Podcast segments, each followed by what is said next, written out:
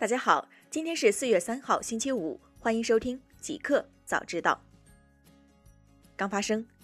迅雷高层变动，李金波接替陈磊担任董事长及 CEO。四月二号消息，据界面报道，迅雷公司发布内部信称，其董事会已完成新旧董事会的更替，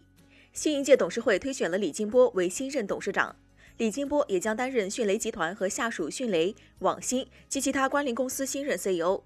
集团前任 CEO 陈磊即日起将不再担任迅雷下属迅雷、网新及其他关联公司 CEO 的职务。公开资料显示，李金波曾为迅雷技术合伙人、迅雷工程技术体系的奠基者，主持了迅雷早期明星产品迅雷四、迅雷五的研发工作。二零一零年，李金波离开迅雷进行创业，先后打造了聊天软件 MSN Lite、亲子相册水滴宝宝、搞笑段子社区最右等产品。二零一九年，最右曾获小米领投的八千万美元投资。而陈磊最早于二零一四年加入迅雷集团，二零一五年创立网新科技，同时出任迅雷集团联席 CEO。二零一七年，陈磊升任迅雷 CEO 和董事。大公司，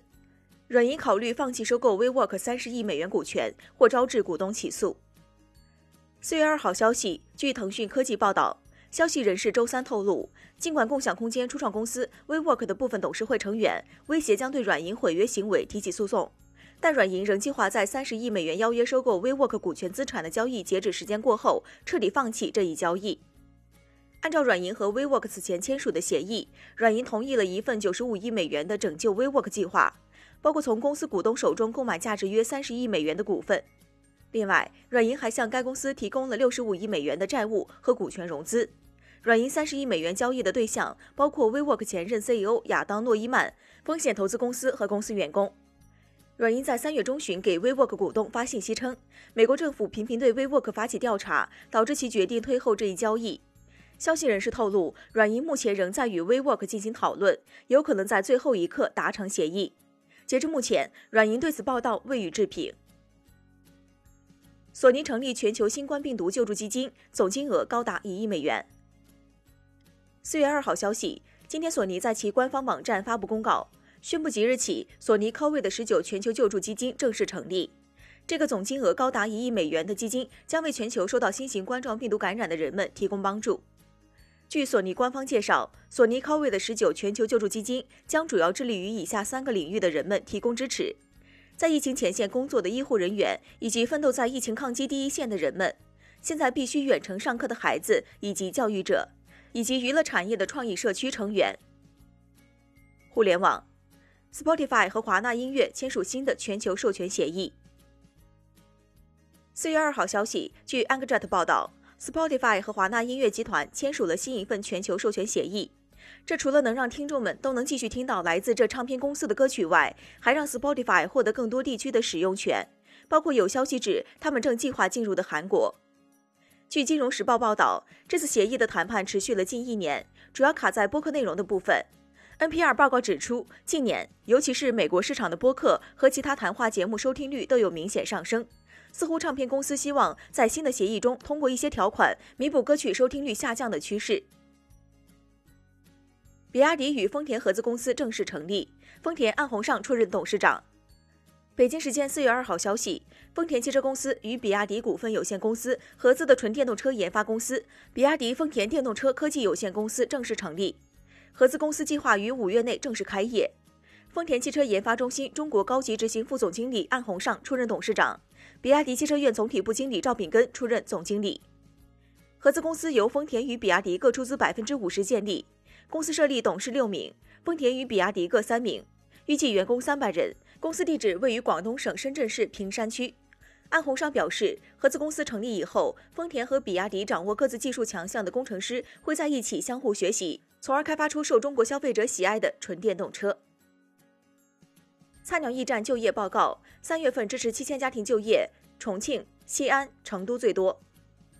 四月一号消息，菜鸟驿站今天发布就业报告显示，三月期间超过四十万人关注咨询加入菜鸟驿站，同比上月翻番。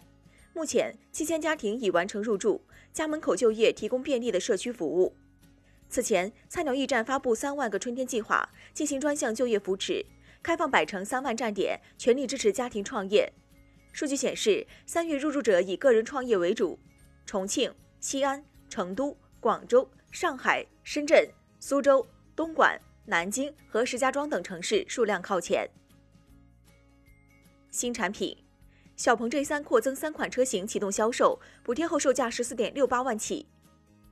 北京时间四月二号上午消息，小鹏汽车宣布，小鹏 G3 将在原有系列车型的基础上扩增 G3 四六零、G3 四六零 i、G3 五二零 i 三款系列车型，七款配置，并正式启动销售，综合补贴后售价十四点六八万到十九点九八万，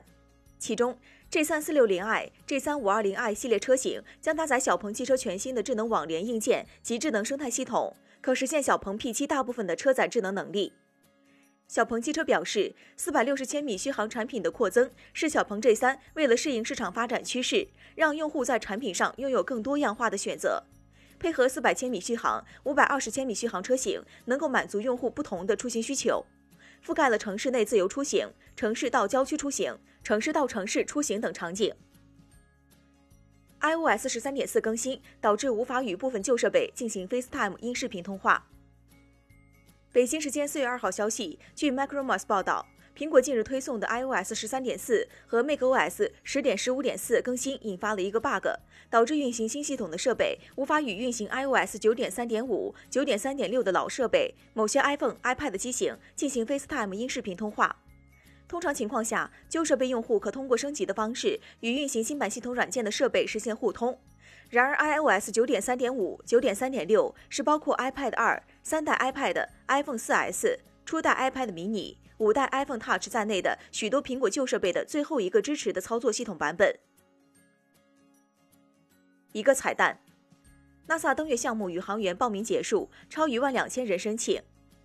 北京时间四月二号消息，美国国家航空航天局 NASA 为新登月计划阿尔特弥斯招收第二批宇航员的报名结束，超一万两千人申请加入，预计二零二一年夏天确定新的宇航员候选人。阿尔特弥斯是美国制定的重返月球计划。预定二零二四年送两名宇航员登陆月球，其中包括一名女性宇航员。如果成功，这将是人类半个世纪以来首次登上月球，也将诞生第一位在月球漫步的女性。阿尔特弥斯计划首批十三名宇航员今年一月十号毕业，其中近半数为女性。新一批宇航员的网上申请时间从三月二号持续到三月三十一号。NASA 在一份声明中表示，这是 NASA 宇航员队伍招聘史上收到的第二高申请数量，收到了来自五十个州、哥伦比亚特区和四个美国领地的申请，仅次于今年一月份毕业的那批宇航员招募创下的一万八千三百份记录。